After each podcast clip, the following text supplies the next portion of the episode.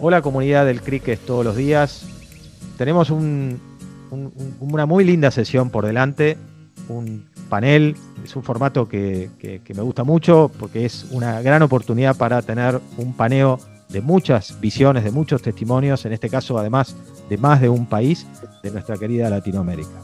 Y se trata nada más y nada menos de un panel el año pasado habíamos iniciado en el formato digital también, que es el de el ecosistema de la salud. Pero yo no soy el protagonista. Acá el protagonista es este equipazo de, moderador y panelistas. Me voy a ocupar de, presentar a, nuestra moderadora. quiero darle la bienvenida y agradecer su tiempo y, y su aporte a Laura Fabro, CMO de Kenwin. Hola Laura, ¿cómo estás? Hola Juan Pablo, ¿qué tal? Muchas gracias, un placer, gracias por la invitación y la verdad que disfruto mucho de participar del ciclo, así que gracias.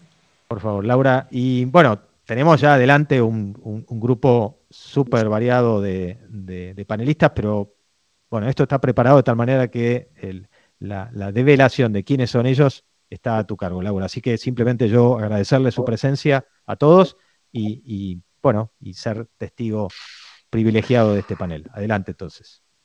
Bueno, en este panel, eh, el panel de salud del CRIC de este año 2021, vamos a conversar sobre cómo hoy más que nunca es importante una experiencia saludable, la experiencia de los pacientes, de los afiliados, de los socios, de los usuarios en el mundo de la salud en el ecosistema de la salud. Gracias a todos por escucharnos y por compartir este momento. Vamos a empezar conversando sobre qué entendemos por la experiencia del paciente. Estamos tal vez más acostumbrados a escuchar y gestionar y conocer y entender sobre la experiencia del cliente Hoy nos reunimos para darle otra mirada a esta gestión de la experiencia que es lo que nos convoca, lo que, lo que tanto nos apasiona. Entonces, de acuerdo con el aporte que cada una de las organizaciones hace al ecosistema de la salud, tenemos esta figura del cliente como paciente, como afiliado, usuario o asegurado y su experiencia hoy es una prioridad. La Agencia para la Investigación de la Salud y Calidad del Sistema de Salud, la HRQ, define a la experiencia del paciente como todas estas interacciones que tiene un paciente con el sistema de atención en su salud. Incluye temas de planes de salud, de trato del personal médico, de el contacto en clínicas, hospitales, en eh, medicina prepaga, en organizaciones de medicina prepaga, en farmacias y droguerías. Es decir, es bien abarcativo de toda esa suma de experiencias que tenemos las personas cuando estamos en contacto con el sistema de salud. Y dentro de esta experiencia hay aspectos específicos que apalancan esta experiencia, que valoramos cuando buscamos atención en temas de salud. Estos eh, aspectos han cobrado mayor relevancia en este momento. Como todos sabemos, la pandemia de, del COVID ha revolucionado todos los ámbitos, todos eh, los sectores económicos y el ecosistema de la salud, por supuesto, no ha sido una excepción, sino que también ha tomado un rol muy protagónico. Tuvo que transformarse totalmente para poder responder a estas necesidades, para poder atender a las personas de la mejor forma posible.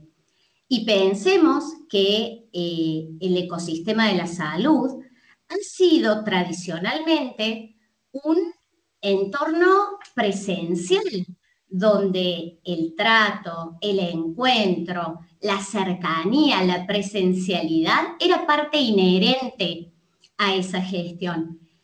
Y ahí ha sido uno de los principales grandes cambios que tanto todos los protagonistas del ecosistema de salud, como los usuarios, nosotros, las personas, tuvimos que adaptarnos a eh, ese gran nuevo cambio, una gran nueva forma de relacionarnos en este ecosistema.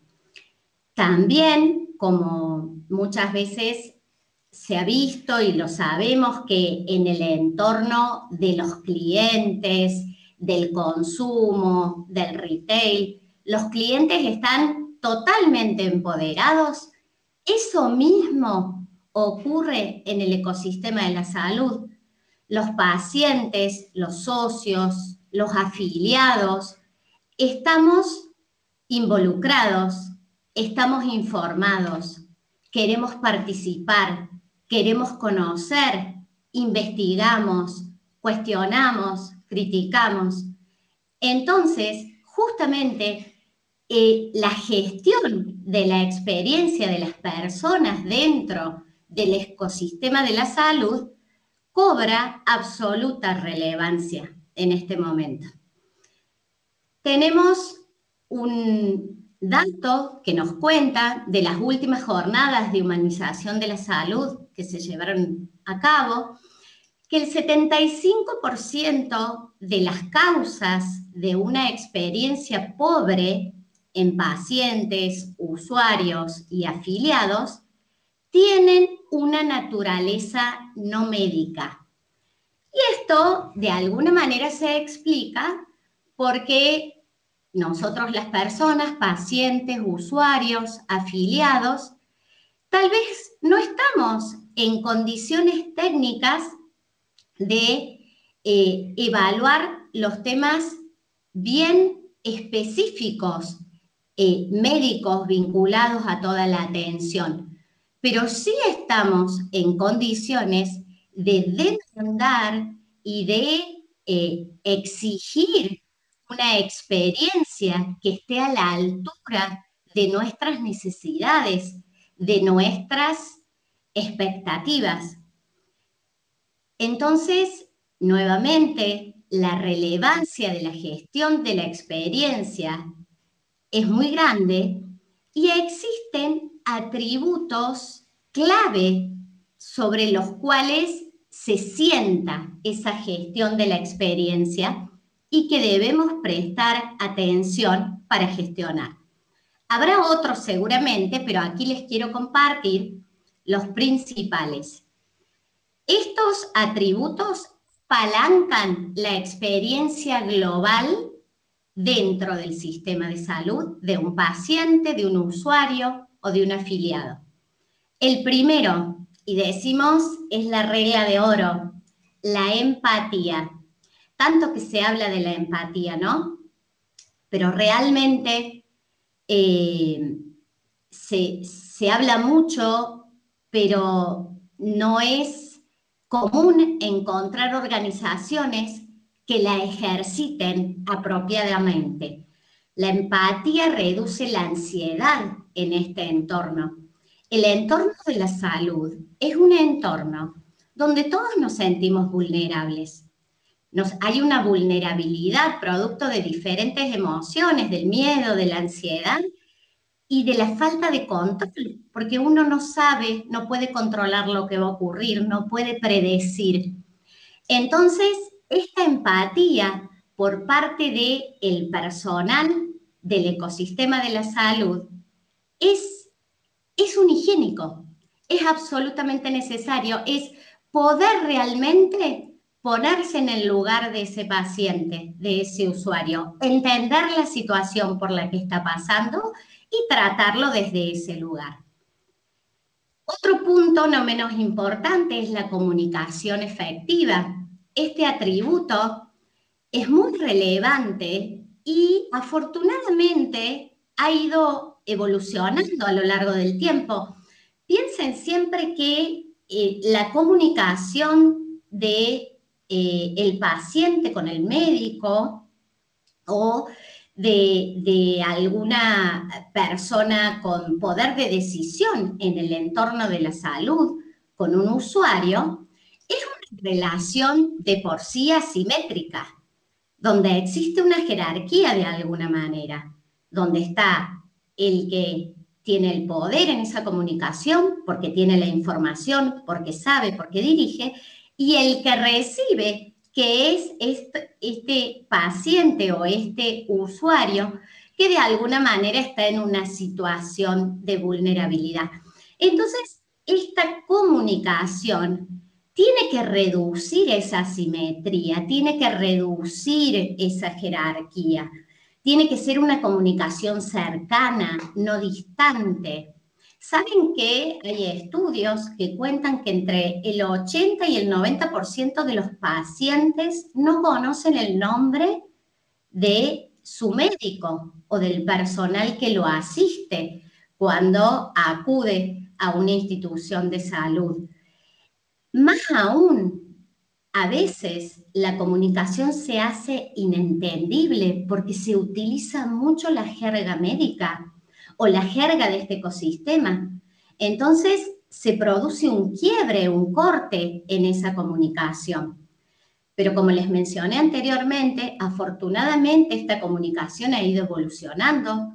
Los pacientes, usuarios y afiliados estamos cada vez más empoderados y a su vez el, personal de salud quiere estar cada vez más cerca y reducir esta distancia en la comunicación. La comunicación no verbal, eh, un apretón de manos, todos esos atributos que tal vez en un entorno de comercio no son valorados, en este entorno son un atributo clave.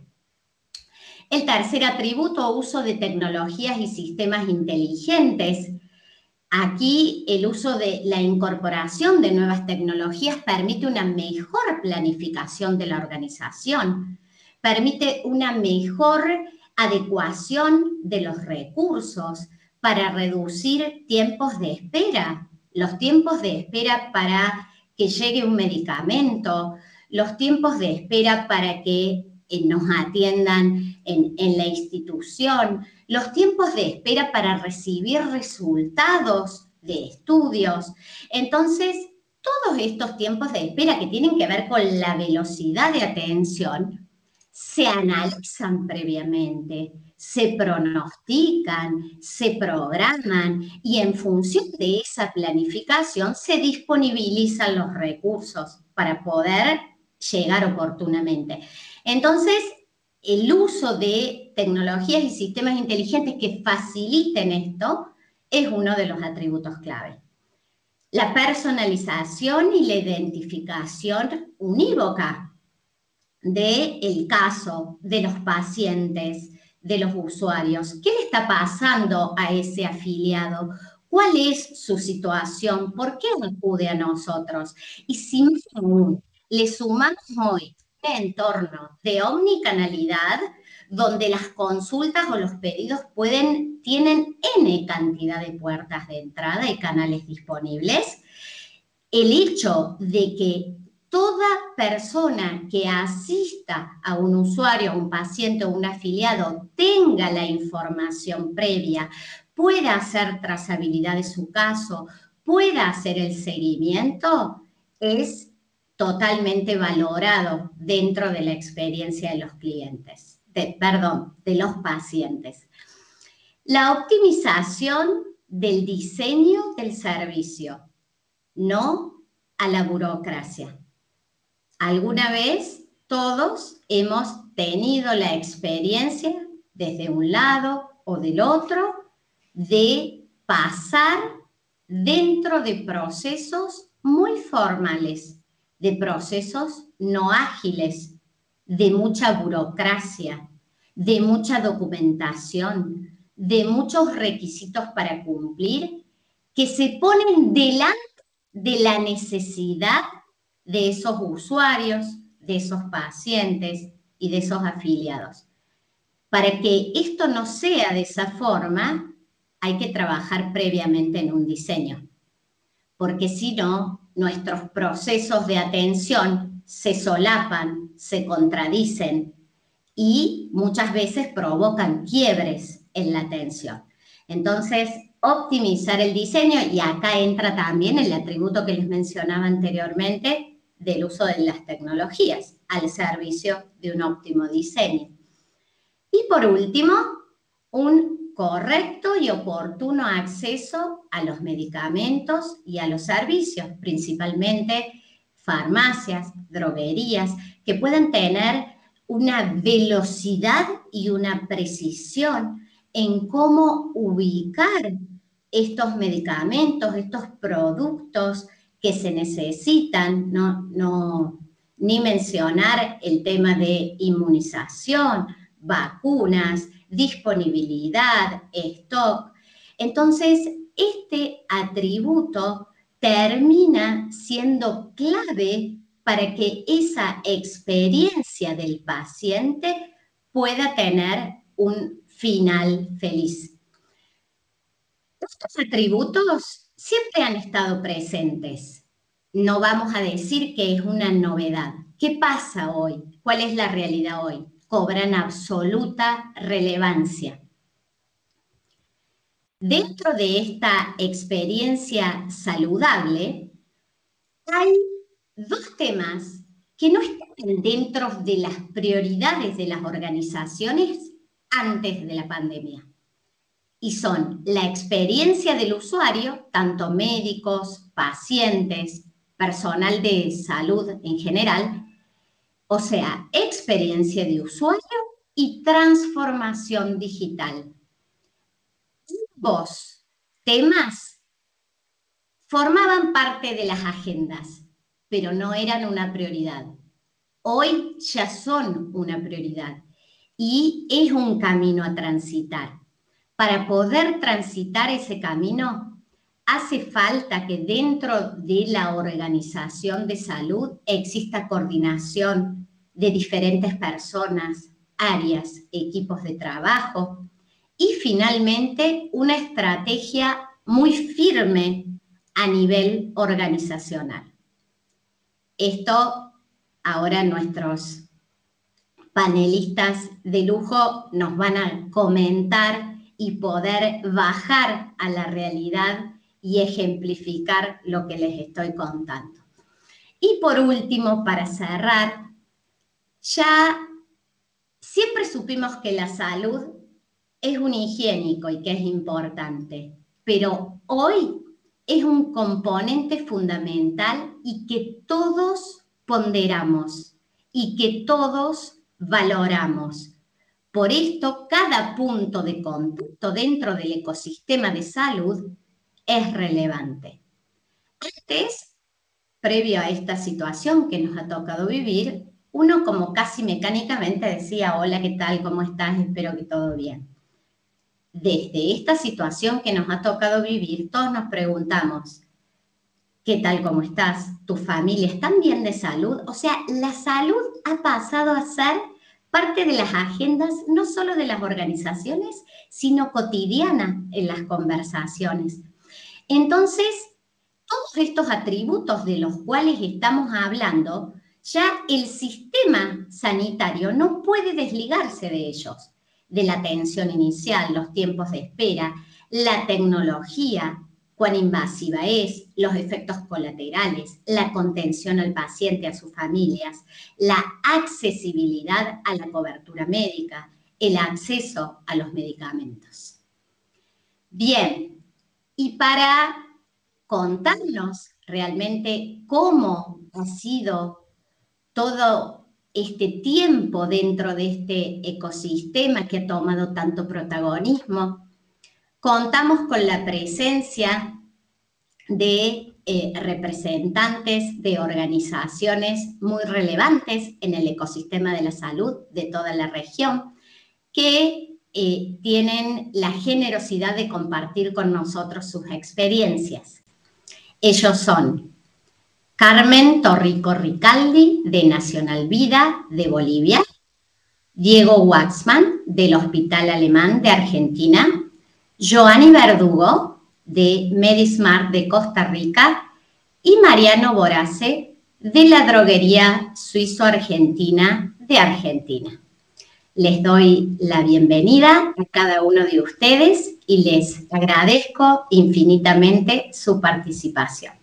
Bien, vamos a empezar a compartir estas experiencias de cada uno de ustedes. Para eso yo eh, voy a ir guiándolos eh, con las preguntas para que nuestra comunidad pueda saber eh, y de qué temas vamos a conversar y les pido que cada uno también eh, pueda presentarse hacia nuestra comunidad. La primera pregunta sobre la que vamos a compartir es, ¿cuánto aceleró o frenó la pandemia la transformación de sus organizaciones de cara a la mejor gestión y experiencia de sus clientes que en este caso pueden ser clientes, usuarios, pacientes o afiliados. Carmen, si quieres, bienvenida para que puedas comenzar. Buenos días a todos. Eh, yo soy Carmen Torrico. Eh, trabajo en Nacional Seguros, del Grupo Nacional Vida eh, en el país de Bolivia. soy supervisora de experiencia de cliente. Entonces, como verán, eh, en Nacional Vida nosotros estamos súper enfocados en la experiencia de cliente. Y desde antes de la pandemia, nosotros ya teníamos pensado varios canales digitales y ya teníamos implementados, pero no eran de alto tráfico. Eh, la pandemia en realidad nos dio la patada que necesitábamos para avanzar cinco años en lo que no podíamos terminar de implementar en todo ese tiempo. Entonces salió lo de la pandemia y nosotros ya conocíamos el viaje de, nuestros asegurados, el viaje del cliente, desde la comercialización, por ejemplo, eh, que ya teníamos habilitado un canal eh, de solicitudes que podía el cliente pedir asesoramiento desde la web o desde nuestra fanpage. Eso se potenció, lo cambiamos y convertimos eh, esto en uh, solicítame asesoramiento y yo te llamo en un asesor virtual entonces el asesor se comunicaba con el cliente para, por el canal que él, porque acordémonos que el cliente quiere ser contactado por donde él quiera. Entonces eh, nosotros nos tenemos que adecuar a él. Eso en la parte comercial. Después, la parte de pagos, igual teníamos plataformas digitales donde el cliente podía hacer pagos online, entonces eh, se potenció más porque la gente no podía salir de casa en la primera etapa de la pandemia. Em, después, la parte de atención al cliente, cerramos oficinas eh, al inicio de la pandemia. Eh, después, cuando se abrieron, existía el temor, el temor de, del contagio, tanto de, los, de nuestros asegurados como por parte de la, de la interna, de los funcionarios. Entonces, allí salimos con un servicio nuevo totalmente digital. Abrimos eh, a nivel Bolivia, fue la primera aseguradora que salió con oficina virtual, donde el cliente en el horario que él elegía, en la hora que él elegía, podía ser atendido por uno de nuestros ejecutivos para información, para consulta de su póliza y para asesorarse acerca de reembolsos de, siniestros que había tenido. Y la parte más delicada fue la parte de, de los siniestros en sí, los siniestros de salud. Eh, antes de la pandemia nosotros teníamos habilitados canales digitales como el canal de WhatsApp, que hoy por hoy es el canal más utilizado para que el cliente interactúe con nosotros pidiendo la, la autorización de medicamentos, estudios y cirugía. Entonces, el canal WhatsApp no lo teníamos preparado, ya lo usábamos, pero sufrió una transformación tal que ya, ya no estamos hablando de una persona que atiende un WhatsApp o tres personas que atienden tres WhatsApp en Bolivia, sino de un WhatsApp corporativo que es atendido por un equipo de gente que tiene eh, médicos que nos dan soporte. Y todo el tiempo ahora estamos validando cómo es esa experiencia de cliente donde eh, como, como, mostrabas, el tiempo de atención, el tiempo de respuesta llega a ser algo higiénico, súper importante para el cliente. El cliente no te perdona más de 10 minutos. Y bueno, eh, seguimos trabajando en ello para, para, mejorar. Lo mismo que tuvimos que abrir el canal de, de email para cuando los clientes necesitaban hacer un reembolso. Entonces, pero como área de experiencia de cliente, nosotros ya veíamos esos cambios porque queríamos que, que, el cliente sea fácil, que desde su casa, desde su celular, desde la mano, lo tenga todo accesible para actuar. Pero antes de la pandemia no era una prioridad. Claro, formaba parte de la estrategia y se volvió real. Exacto, se materializó en, en ese periodo, incluso en este último semestre de la de la pandemia, nosotros salimos con una nueva app renovada donde puedes hacer pagos, autorizaciones, puedes ver ahí todas tus pólizas, porque no solo vemos el tema de, salud. Eh, también durante la pandemia, eh, eh, para mostrar la cercanía, la promesa de marca de Nacional Seguros es compañero de vida. Entonces no podíamos desaparecer durante la pandemia. Éramos súper importantes. En ese momento era trascendental el rol que juguemos. Así que bueno, dimos acceso a nuestros asegurados para que a través de la línea 800, que es la línea gratuita, puedan hacer consultas con un médico que de acuerdo a los síntomas pueda guiarlos y asesorarlos en los primeros pasos a seguir, ¿no? Para darles cierta tranquilidad. También abrimos eh, citas virtuales de medicina virtual. Luego, igual lo, lo medimos para saber cómo lo tomaba el asegurado. Y la verdad es que a nivel Bolivia, valoran más la cita presencial. Eso, eso es lo, que nos dio como resultado. Habían quienes preferían la, virtual, pero de acuerdo a la gravedad, digamos, si era para pediatra, el, el asegurado prefería que, que, el médico lo vea a su niño, por ejemplo, que lo pueda tocar, que, otra cosa es en la pantalla. Pero habían casos y, y casos. Y bueno, y preocupados nosotros por la salud, de nuestros asegurados y por la importancia que cobra el tema de salud en todo este tiempo. Incluso las pólizas que, que no son de salud vienen ahora con una asistencia médica virtual. Entonces, eh, Nacional Vida se comprometió con la salud de sus asegurados. Gracias, Carmen. Gracias. Muy bien. Diego. Perfecto. No, acá pasó algo parecido. Nosotros teníamos un plan digital desde hace muchos años, por lo menos 10, en los que fuimos armando portales para los, los afiliados y para los pacientes. El hospital tiene una prepaga propia, con lo cual digo, parte de los pacientes son como de nuestro propio financiador y parte son de, de, terceros. Así que a veces si digo socios es porque son nuestros afiliados y si digo pacientes es la totalidad.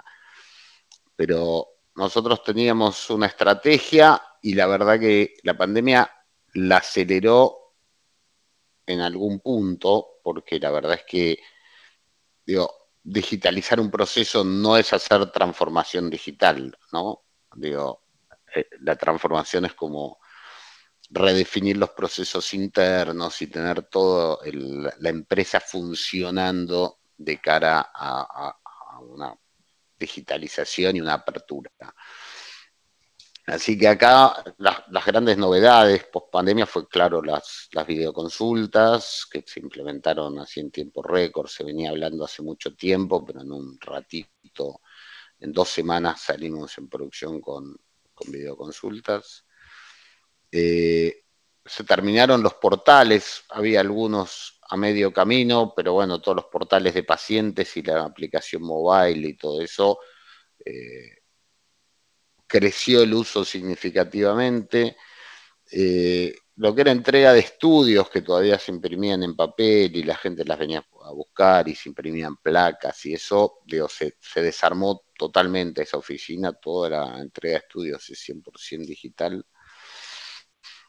Y empezamos este, de a poco, la verdad, eh, con el tema de admisiones. Eh, admisiones digitales. O sea, nuestro, digo, como nuestro plan de digitalización, como decía, creo que en, la filmina que mostraste, Laura, está basado en los contactos del paciente con la institución. Así que pensando, digo, la parte ambulatoria, eh, los contactos son los turnos, las admisiones, la entrega de estudios y para nuestros afiliados la entrega de medicamentos. Eso lo pensamos hace muchos años y fuimos haciendo para cada una de estas cosas una estrategia digital adentro de aplicaciones mobile, portales web, etcétera, etcétera.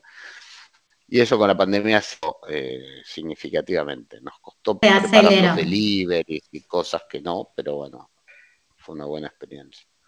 Qué bien, Diego, gracias. Y no solo eso habla de cuánto se aceleraron estas iniciativas que de alguna manera ya, ya venían eh, produciéndose, sino también de la alta capacidad de los equipos en la organización para responder a esto, ¿no? Porque no solo que era grandes cambios, sino que era un entorno hostil donde todo dentro de ese entorno tenía que ser rápido y salir bien. Así que buenísimo, muchas gracias. Joanny. Eh, bueno, primero agradecerle a Crick y a, y a, Kenwin por la invitación al programa. Eh, bien, de nuestro lado, MediSmart, eh, yo soy el gerente general de, de, de, esta empresa. ¿verdad? Nosotros pertenecemos acá en Costa Rica a un grupo empresarial donde tenemos empresas hermanas del sector salud, tenemos la parte de retail y tenemos hospitales, ¿verdad? adicionalmente, pues MediSmart ha crecido muchísimo acá, entonces pues también tenemos una red médica externa, aparte de estas empresas hermanas, muy, muy grande. Y bueno, este, para nosotros la entrada de la pandemia, como para todos, pues fue todo un reto. Em, creo que con el tema de transformación digital, definitivamente no, lo mismo que mis compañeros del panel, eh, todo se aceleró muy rápido, ¿verdad? Sin embargo, tuvimos que focalizarnos en ciertas cosas porque una cosa era lo que nosotros creíamos que iba a pasar y otra cosa fue lo que empezó a pasar en el camino. Particularmente acá en Costa Rica, eh, vimos que la gente tenía mucho miedo al principio, ¿verdad? Y creo que eso pasó en todo el mundo, de acercarse a cualquier proveedor o cualquier lugar. Entonces, nosotros empezamos primero trabajando también el estado de ánimo de nuestra gente, porque uno tiene que desempoderar al miedo, ¿verdad? Y tratar de tranquilizar a todo el mundo y entender que, que lo que estábamos enfrentando, pues este, era pasajero, eh, no sabíamos exactamente la, gravedad del tema, pero, perdón, pero lo importante aquí era eh, ayudar a la gente a, tomar control de la situación y no que la situación tomara control de nosotros. Entonces, dentro de los primeros pasos que dimos con el personal fue...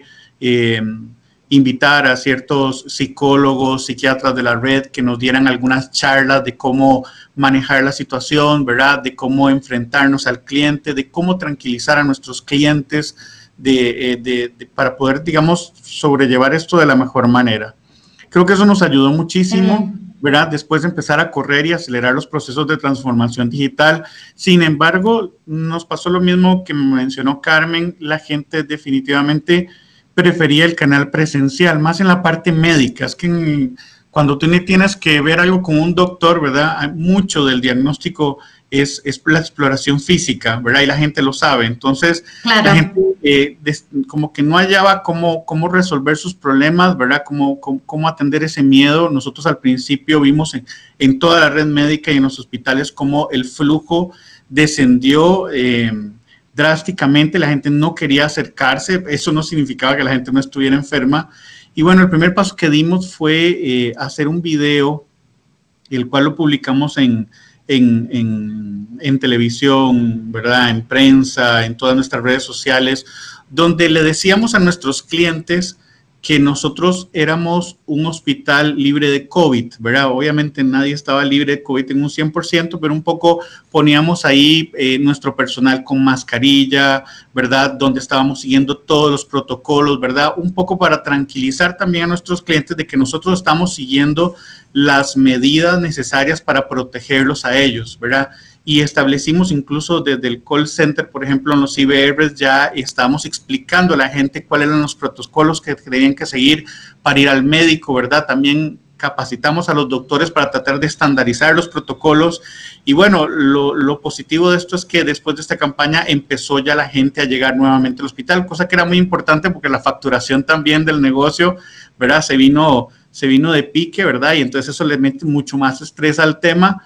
Y bueno, ya donde los clientes empiezan a volver, pues ya todo se empieza a estabilizar. Entonces, este, nosotros en medio de todo eso, pues trabajando para potencializar todos los canales digitales de atención de telemedicina, este, pero vieran que acá, pues el tema de telemedicina no, no, no despegó realmente, o sea, no, no, fue el, no fue la opción. Sé que otros países despegó increíblemente eh, ese canal, nosotros no fue así, ¿verdad? Nosotros lo que sí eh, creció muchísimo fueron los, los canales a domicilio. Eh, tuvimos que armar más equipos para poder ir a hacer laboratorios a domicilio, robustecer todo el sistema de, farmacia express, mandamos médicos a domicilio, el canal de médicos a domicilio se incrementó muchísimo también y obviamente con eso también todo el tema de protocolo se volvió una prioridad. de nuestros médicos, ¿verdad? O las ambulancias, si las mandábamos, iban completamente equipados con esos trajes de protección para poder entrar a la, a la casa de nuestros clientes. De hecho, nosotros eh, eh, empezamos a atender nuestros clientes con COVID en sus casas. O sea, nosotros mm, entrábamos a las casas de los clientes, sabíamos que ellos estaban con COVID, este, para poder tranquilizarlos, ¿verdad? Porque buena parte, creo yo, de, mucha gente que se agravaba era por la ignorancia, por no saber eh, qué tomar, qué medicamentos tomar, qué, cosas hacer, ¿verdad? Entonces ahí em, creo que jugamos un rol importante en, en, apoyar a nuestros clientes en una crisis que de verdad para todos era algo algo nuevo. Eh, se incrementaron automáticamente las llamadas, por ejemplo, eso fue algo que, que, fue mm, muy fuerte. Obviamente la gente quería atenderlo todo a través del canal digital, en nuestro caso principalmente a través del call center. Entonces tuvimos un desborde de llamadas muy fuertes. Entonces fueron sesiones de trabajo viendo cómo acortábamos el tiempo de conversación, porque también se alargó el tiempo de conversación. ¿verdad? Nosotros, nosotros fue impresionante donde tuvimos, por ejemplo, que mandar el 100% del call center a la casa, ¿verdad? Era uno de los retos que teníamos. Por dicha, nuestra central telefónica era, era cloud. Entonces, pero bueno, eh, no era solo tener la central telefónica en la nube, era, era que los teleoperadores en sus casas también tuvieran el internet suficiente, ¿verdad? Para que la llamada se escuchara bien, ¿verdad? Que ellos estuvieran en una, en, en, una postura cómoda, porque son horas de estar atendiendo llamadas y toda esa logística nos la tuvimos que comer en días, ¿verdad? Eso fue una locura, ¿verdad? Pero, pero, lo bonito fue que pudimos eh, cumplir ese reto de tener el 100% del call center, por ejemplo, eh, afuera, ¿verdad? Obviamente los canales presenciales tenían que estar también activos, los canales digitales también, eh, tuvimos que incrementar la cantidad de, personal que atendía el WhatsApp, el Messenger, todos estos canales digitales, ¿verdad? Este, pero bien, lo importante es que eh, empezamos a notar que el tiempo de conversación empezó a subir, que el volumen de llamadas empezó a subir y empezar a implementar estrategias para tratar de, de ser más concretos en la llamada, porque teníamos otro montón de clientes esperando a ser atendidos, ¿verdad? Para no deteriorar el servicio, ¿verdad? Eh, también explicarle a los clientes desde, desde, los eh, bots y desde el, desde el IBR de que en las grabaciones que, que, bueno, que las llamadas se habían incrementado producto de la misma pandemia para que el cliente tuviera una tolerancia más alta, ¿verdad? A esperar eh, mientras, mientras iba a ser atendido, pero que tuviera tranquilidad de que lo íbamos a atender. Este, entonces, pues todo esto fue fue, fue una carrera impresionante contra el tiempo, ¿verdad? Nosotros, por dicha, no solo habíamos ya eh, incursionado una central telefónica web, sino que ya teníamos eh, CRM muy robustos, nosotros trabajamos con Salesforce, tenemos herramientas de marketing automation como Marketing Cloud, que pertenece al mismo Salesforce, ¿verdad? Este, y en general, pues tenemos buenas herramientas tecnológicas para poder trabajar eh, las diferentes, eh, los diferentes canales de atención, que es el primer paso por el que entra el cliente, ¿verdad? Como bien lo mencionaste en tu presentación, pues ya una vez que llegan al médico, eh, todo se tranquiliza, ¿verdad? Los médicos tienen ese carisma, ¿verdad? Que ellos ya, ya tranquilizan al paciente, ya el cliente está tranquilo de que ya sabe que, que está abordando su, su preocupación, ¿verdad? Su, su, su, problema de salud, ¿verdad? pero el tema era cómo, cómo acompañar al cliente en todo ese proceso sin que se desmejorara la atención y poder manejar, ¿verdad? Obviamente ya, ya nosotros antes de la pandemia estábamos acostumbrados a que un cliente, eh, un cliente médico es un cliente especial, porque normalmente el cliente te está llamando ya porque tiene un problema de salud, entonces ya su situación de salud es delicada, entonces es un cliente que ya de por sí, sin pandemia, había que atenderlo de una manera diferente, ¿verdad? No es lo mismo atender una llamada en un banco, ¿verdad? Eh, que atender una llamada en un sistema de salud, ¿verdad? eh, pues ahora había que todavía ser más cuidadoso porque estaba el miedo, ¿verdad? Eh, en medio de todo esto, porque los padecimientos seguían siendo los mismos, o sea, la gente seguía enferma de todos los padecimientos normales, además del COVID, ¿verdad? Y todo el mundo focalizaba todo en el COVID, ¿verdad? Y teníamos que atender todo lo demás. Entonces, este, pues sí trabajamos duro en, el tema de transformación digital, pues en, muy corto tiempo, pero fueron los, fue, fue más que todo, creo yo, para nosotros el, el cómo manejar la situación con nuestros este, colaboradores, ¿verdad? En, primer, en primera instancia, que ellos son los que le tienen que dar la cara al cliente, ¿verdad? Este, alinear nuestros sistemas y, por supuesto, pues darle tranquilidad al paciente de que, de que estábamos con él, de que no se preocupara, que estábamos cumpliendo todo para que pudiera llegar tranquilo y poder darle un buen servicio. Gracias, Joanny. Sin duda, esto lo aceleró y ustedes estuvieron a la altura de las circunstancias, no solo actuando con velocidad, sino entendiendo qué sí funcionaba y qué no. Te agradezco mucho el, testimonio. Mariano. Soy gerente del Contact Center de Suiza Argentina, empresa de servicios de salud en lo logístico. Y bueno, para nosotros la, transformación digital, si bien ya había iniciado pre-pandemia, aceleró como en todos que estaban comentando, este, es, una, es una realidad que, el mundo se aceleró en, procesos de transformación. Y también coincido con lo que comentaba Diego, que no es una solamente transformación digital o de un proceso, sino que había muchas cuestiones también de lo que era cultural para, los, pacientes, clientes, usuarios, como para justamente lo interno propio de, las mismas, de las mismas organizaciones. Eh, nosotros lo, tuvimos que vivir más aceleradamente, obviamente, pero como, como actores de la salud teníamos que darle esa, esa prioridad este, y creo que todos coincidimos en ese, en ese punto. En días transformamos justamente nuestro contact center en 100% home office. Eh, pudimos, gracias a nuestro, nuestro partner tecnológico, que en este caso es Tecnovoz, nos, nos, brindaron todo su apoyo de soporte técnico que lo pudimos lograr muy rápidamente. Este, nuestros departamentos de sistemas unificando todo ese, esfuerzo. Eh, creo que, la pandemia hizo que justamente se esforzaran eh, los equipos pero creo que ahí demostró que las empresas de servicio están con, mucha altura para poder hacer este tipo de, gestiones de cambio tan, tan, tan rápidas. Eh, fue, fue una prueba, creo que para todos, y, ahí es donde justamente le pongo, le pongo el acento, que, estamos a la altura de este tipo de situaciones. Y sin duda salimos todos fortalecidos y además con el aprendizaje capitalizado y, la satisfacción de decir, eh, hemos podido hacerlo. O sea, van a seguir habiendo eh, situaciones difíciles, pero esto puso a prueba la capacidad de las organizaciones. Bien, gracias a todos. Vamos a la segunda pregunta. Eh, vamos, bastante de la segunda pregunta ya se han adelantado y lo han comentado eh, en esta primera, así que les voy a pedir que en esta segunda y, en honor al tiempo que siempre es tirano, puedan resumirme en una palabra fue el mayor desafío en este tiempo.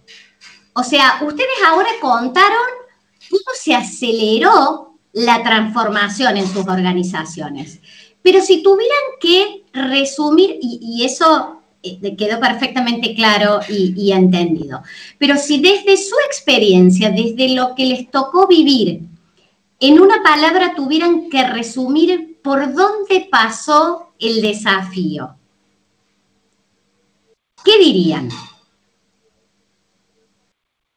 Joanny. Es difícil, una palabra. La palabra sería, no sé, estabilizar, ¿verdad? fue un reto, bueno, yo como, como gerente general, ¿verdad? Entre los retos que uno tiene es manejar el estado financiero, ¿verdad? Es un arte, ¿verdad? Porque yo siempre he pensado que manejar una empresa es como echarle agua a un colador, ¿verdad? Si no sabes cómo tapar los huecos, el agua se te escapa por todo lado, ¿verdad? Entonces, y, es, y tenés, que, y tenés que, que, manejar un balance entre tu cliente, ¿verdad? Tus colaboradores, tus proveedores y los socios, ¿verdad? Y a todos tenés que quedarles bien. Entonces, eh, realmente em, puedo decirte que al final de, del, del, año fiscal que acaba de terminar, nosotros cumplimos con el 100% de nuestro presupuesto a nivel de utilidades obviamente eso fue una maniobra bien, bien complicada porque pues hay que jugar con tus ingresos y con tus gastos, ¿verdad? Entonces nosotros decíamos, qué increíble, o sea, por un lado hemos tenido un incremento, ¿verdad? En el servicio, pero por otro lado tenemos que ser eficientes en el manejo de los costos, ¿verdad? De nuestros gastos. Entonces fue, fue un, un trabajo muy arduo con todos nuestros proveedores, ¿verdad? Con los bancos también, ¿verdad? Que, que eh, pues financian parte de nuestras operaciones. Entonces, eh, que, bueno, que todo mundo se tenía que arrollar las mangas y todo mundo tenía que poner un granito de arena y tenía uno que poner a todo mundo de acuerdo y entender que todos estábamos en una crisis y que todos teníamos que poner algo, ¿verdad? Por ejemplo, te cuento hasta con los clientes. un minuto, ya nos, ya nos cuentas luego en, la próxima, ¿sí? Gracias. Balance, me quedo con balance ya, ya lo creo que fue realmente eh, un desafío, ¿no? Gracias, Giovanni. Carmen, ¿cuál es tu palabra? Yo tengo, eh, mi palabra ha salido de descartar la que definitivamente no fue la barrera. La tecnología fue la gran palanca para que todos logremos alinearnos. Una barrera donde me costó implementar la tecnología fue a la interna y con los proveedores. Entonces, creo que la palabra sería la cultura, el que la gente quiera seguir haciendo las cosas como las venía haciendo desde antes. Esa fue una barrera. Tal cual. Y sin, y sin ese gran desafío superado que es la cultura, ¿qué podríamos haber hecho? Excelente. Gracias, Carmen. Diego. Eh, a mí los yo digo, no sé si me llegué a presentar antes, soy gerente de sistemas del Hospital Alemán. Así que para mí los desafíos fue, eh, no me sale una sola palabra, pero voy a ser cortito porque soy sintético. Eh, el teletrabajo fue un desafío porque le dimos soporte a 400, 500 personas empezaron a trabajar desde su casa. Eh, la seguridad informática es un desafío todo el tiempo, pero teniendo 500 personas remotas se incrementa muchísimo. Y lo que más desafiante nos resultó, aunque no se crea por ahí, es la retención de la gente. El mercado eh, de personal informático explotó justamente porque le dan servicio a todas sus empresas y, la verdad que retener a la gente se está haciendo muy complicado y fue muy complicado desde, desde, que empezó la pandemia a nivel global y además hay competencia del exterior. Así que esos son como los, los tres puntos más críticos para mí, que más desafío, más, más, más desafiantes me resultaron en el último año. Definitivamente, y el mundo cada vez más sin fronteras de ningún tipo, entonces realmente el, tema de, cómo conservar los talentos que, se han desarrollado, que son valiosos, eh, ya lo creo, definitivamente. Muchas gracias, Diego. Mariano. Para mí las palabras, perdón, son dos, para mí es cambio y adaptabilidad. Este, si bien es algo que, por lo menos en nuestra empresa es una naturaleza estar en permanente cambio, este, ahora le, sumamos la adaptabilidad por todas estas cuestiones que, han sucedido en los, últimos tiempos. Definitivamente, y, no es fácil porque muchas personas eh, podemos tenerlo más natural en nuestro perfil pero hay otros perfiles que, son más rígidos y que, que, esta capacidad de adaptación es todo un aprendizaje. Por supuesto que es posible, pero requiere un esfuerzo y, requiere, y requiere un aprendizaje.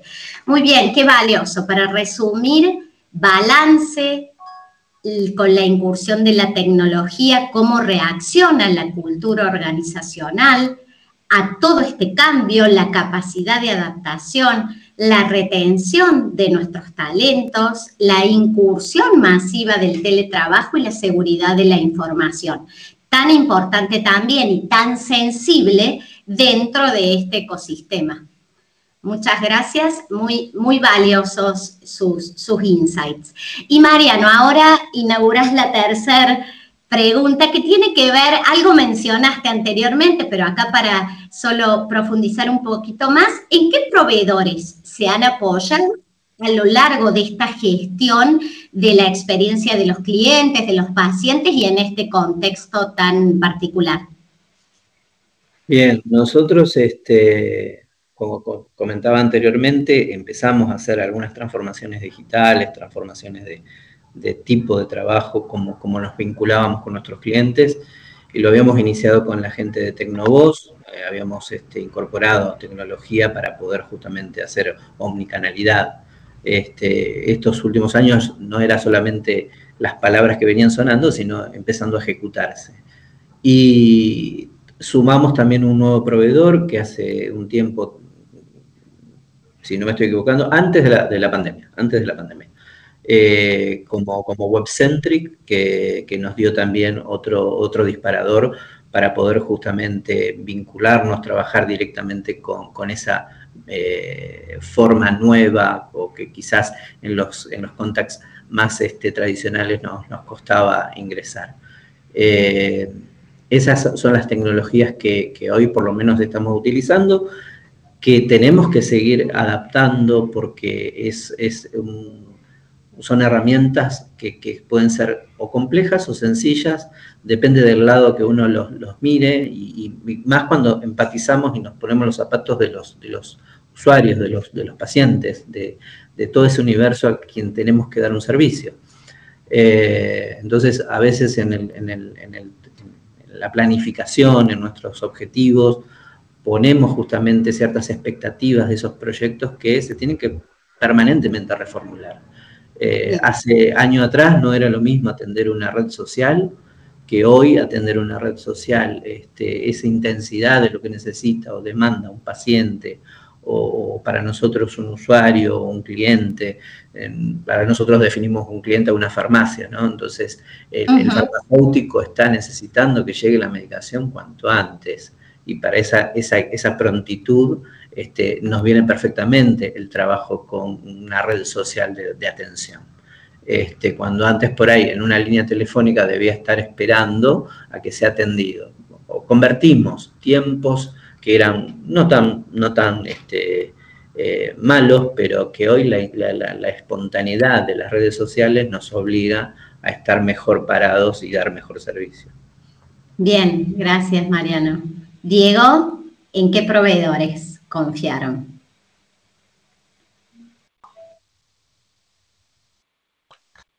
Eh, no, digo, mi respuesta siempre es del lado de sistemas en general, así que digo, para, construir eh, todo el ecosistema, eh, en general, nosotros tenemos un área de desarrollo propio, con lo cual, digo, nosotros desarrollamos la historia clínica del hospital y desarrollamos los portales y la aplicación, así que en general nos ayudaron consultoras pequeñas que nos tercerizaron recursos.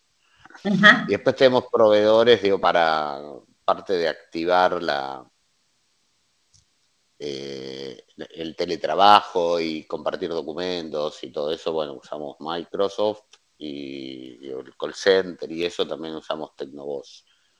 Pero en general Bien. tenemos para la parte digital, que es la que tengo yo, más bien consultoras pequeñas con recursos todos guiados por nosotros. Claro, claro que eran clave en, el crecimiento, digamos. Bien, gracias. Carmen. Claro. Mm, bien, nosotros por, las etapas en las que trabajamos la parte digital, nos apoyamos en varios eh, proveedores. Por ejemplo, para el tema de oficina virtual, nos apoyamos en un proveedor argentino que es eh, GECO Ellos nos ayudaron con toda la implementación de la oficina virtual y además aprovechamos eh, las funcionalidades que tenían para cuando volvamos de la pandemia y que ya estamos utilizando el sistema de tickets y turno digital. Después, para lo más importante, que es el tema de, de la atención de autorizaciones de siniestros, eh, al haberse trasladado, el, cambiado el comportamiento del cliente, que ya no va a venir hasta la oficina para una autorización de medicamentos o ambulatoria, las solicitudes se concentraron en el sistema de WhatsApp, en el canal de WhatsApp. Así que allí nosotros, nuestro proveedor, eh, eh, tenemos un proveedor de call center que es una empresa hermana, es parte del Grupo Nacional Vida, es la empresa Conecta. La empresa Conecta por su parte, buscó otro proveedor, que es quien en realidad nos presta una plataforma de, atención de redes sociales, que es la plataforma S1 Gateway, y la resalto porque pareció buenísima eh, cómo, cómo nos dio la solución para lo que estábamos atravesando. Teníamos la necesidad de, que muchos agentes atiendan eh, el mismo teléfono corporativo y no llenarnos de teléfonos. Eh, que atiendan WhatsApp. Entonces, allí tuvimos el soporte de Conecta y acompañado de lo que es S1 Gateway. Esas fueron los proveedores que nos apoyaron más. Muy bien, Carmen, muchas gracias. Joanny, ¿quiénes fueron tus proveedores de soporte? bueno, nosotros, bueno, Kenwin fue uno. Nosotros, nosotros mantuvimos, digamos, el contrato con Kenwin durante toda la pandemia porque necesitamos que nos asesoraran con todo esto de, de qué estaban viendo a nivel de la región, en, principalmente en la parte de call center, para que nos ayudaran a, a, entender cómo manejar el, el, volumen que se nos vino, ¿verdad? Y, y, empezar a, a, hacer más eficiente la operación. Tuvimos también, ya lo mencioné, digamos, Salesforce ha sido, un, eh, eh, digamos, parte importante eh, a mí de las cosas que, me, que increíbles que han pasado en esta pandemia es lo global que nos hemos vuelto, nos hemos vuelto, digamos, a nosotros nos atiende gente de San Francisco, eh, de Salesforce, ¿verdad? Que, y toda la parte de marketing cloud. Nosotros recientemente estamos trabajando con una central telefónica en la nube eh, en Colombia y nos estamos mudando ahorita a una en Argentina, ¿verdad? Este, y, por ejemplo, la, tuvimos, a, nosotros tenemos nuestro propio departamento de marketing digital, pero aún así eh, tuvimos la asesoría de una agencia española, ¿verdad? En todo el tema de manejo de redes sociales. Entonces, eh, realmente ha sido muy bonito esta globalización que nos ha empujado, ¿verdad? Aceleradamente a entender de que ya no hay tiempo ni espacio, ¿verdad? Y uno no tiene que pensar solo en limitarse a los proveedores que tienen localmente, ¿verdad? Que sí tenemos muchos y muy buenos, este, pero sí, eh, esa globalidad ha sido parte de lo interesante de esta, de esta pandemia. Sí, Joanny, sin duda eh, se, eh, se produjo un enriquecimiento en, nuestros socios estratégicos y, con quienes trabajamos, además de, todo el aprendizaje capitalizado. bueno, em, y, te, iba a em, mencionar que ahorita nosotros estamos me quedó algo por decir, en Chile. Muy bien para el, tema de, para el tema de, estos bots que ahora son mucho más sofisticados. Muy bien. Bueno, les, les agradezco, estamos llegando al final de este panel. Les agradezco sinceramente su participación, su, su, generosa explicación de todas las experiencias y eh, haber brindado este tiempo para toda esta comunidad que, sin duda nos enriquecemos con lo que nos han contado. Totalmente. Yo simplemente para, cerrar, agradecerte Laura por, por, la moderación, por las palabras de introducción, por supuesto a Joanny, Carmen, Mariano y Diego por el tiempo que nos dedicaron y siempre destaco que cuando ese tiempo lo, lo, propone o lo, ofrece el, el, que a mí me gusta llamar practicante, o sea, el que está en la verdadera línea de fuego, eh, bueno, vale doble. Y en el caso del ecosistema que ustedes representan, que es sin ninguna duda el, ecosistema que más se ha estresado y más eh, ha, recibido el impacto de la pandemia, doble agradecimiento. Aprovecho como cierre para, eh, de alguna manera, homenajear a, a, toda la comunidad médica y de la salud de toda Latinoamérica porque está llevando adelante en primera línea esta crisis. Así que gracias y propongo un aplauso para que nos dediquemos, siendo que es lo único que no podemos recibir de manera en vivo trabajando bajo este formato digital. Muchas gracias chicos.